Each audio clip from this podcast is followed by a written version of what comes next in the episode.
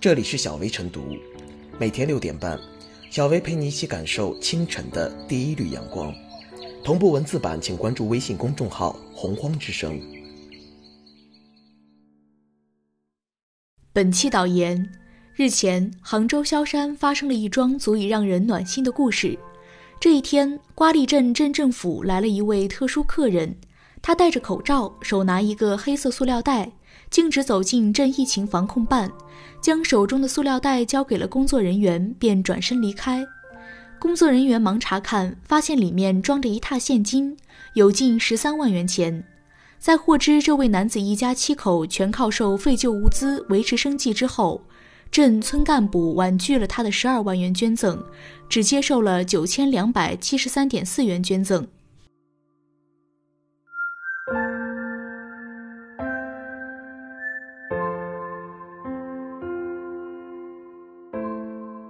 婉拒居民裸捐对慈善的示范价值。男子家庭条件并不宽裕，却一次性拿出了全部家当为抗疫捐款，这样的精神值得敬仰，也令人感动。男子靠收废旧物资维持全家生计，挣钱不易，挣的也都是辛苦钱，干的是脏活累活。他拿出自己的全部积蓄，这虽是大爱之举，但却可能因此影响了他一家人的正常生活。镇政府婉拒的其中十二万元捐赠，只接受了他九千两百七十三点四元捐赠，既尊重了男子的善心与义举，又充分考虑到男子的家庭实际情况，避免捐赠者陷入捐赠致贫的窘境。这样的处理方式值得肯定。在疫情发生之后，各界人士踊跃捐款捐物，爱心涌流。但其中也有一些本身就属于困难群体的爱心人士进行裸捐的情况，这引发了舆论广泛争议。要营造奉献爱心的良好社会氛围，但对社会爱心也不能照单全收，不能因为接受捐赠而让捐赠者陷入生存困境，这就将与公益慈善的目的背道而驰。所以，要能做到两者兼顾，既要鼓励社会爱心。又要让捐赠者能够做到量力而行。对于那些家境条件并不富裕的人，不能接受他们的裸捐要求，也要为他们的生活着想。况且，慈善捐助也不能以捐款的多少为唯一标准，只要在自己力所能及的范围内行善事，就是一种大爱，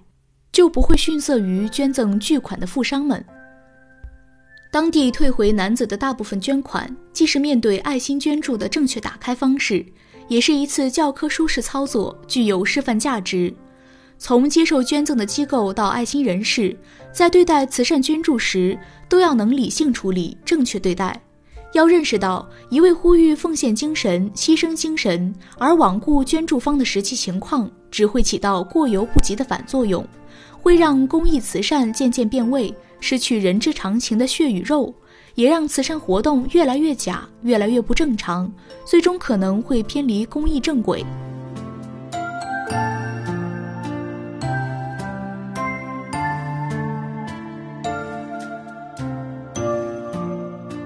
裸捐诚可贵，退回更暖心。为支持打赢这场抗击新冠病毒疫情的全民战役、总体战、阻击战。全国各地许许多多爱心人士纷纷捐款捐物，甚至连不少收入微薄、自己生活都比较困难的社会底层群众，也尽其力量为抗疫奉献出一片爱心。但奉献爱心也要量力而行，在不给自己家庭生活造成实质性影响的前提下，拿出部分结余支持抗疫，同样也是含金量满满。如果因为奉献爱心，让自己原本并不富裕的生活陷入困境，那就失去了爱心捐赠的意义，不值得提倡。应当说，出于对数万白衣战士勇斗疫魔的敬仰和感动，更出于一片感恩心理，家住杭州萧山的河南籍务工人员杨树强，将家里积蓄的十三万元全部捐出，其行为着实令人动容和钦佩。更能感受到杨树强和千千万万普通劳动者炙热的家国情怀。按说，在湖北，尤其是武汉居民群众依然面临诸多困难的当下，杨树强所在的基层政府应该收下捐款，并向疫区及时传递这份沉甸甸的爱心。但瓜沥镇政府并没有仓促接收。通过核实得知，杨树强家庭仅靠废品收购维系生活，经济并不宽裕，且十三万是其全部家当后，又将其中的十二万退回给了杨树强，既满足了杨树强的捐赠愿望，又不至于因裸捐而影响这个家庭今后的生活。可以说，瓜沥镇政府对杨树强做出的退捐同样也很暖心。十三万对于一般人家而言，确实不是小钱。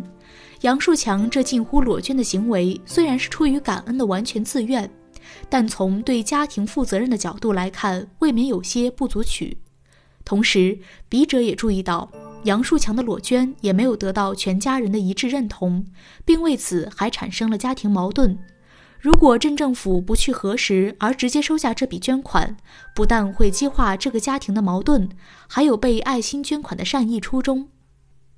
我们常说爱心无价，尽其所能，无论捐赠多少，同样都是一份沉甸甸的爱心，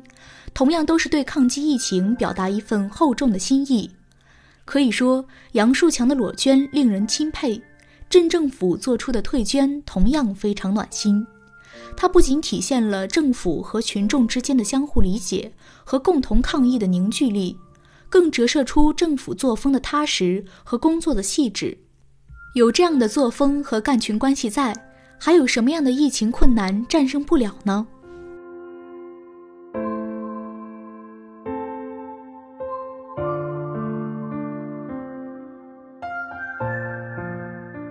小薇复言。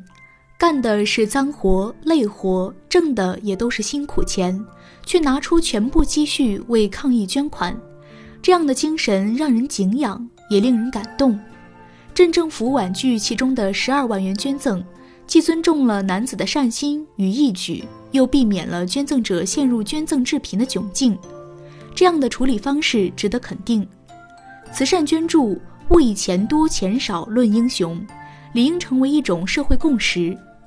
为抗疫裸捐，其心可赞，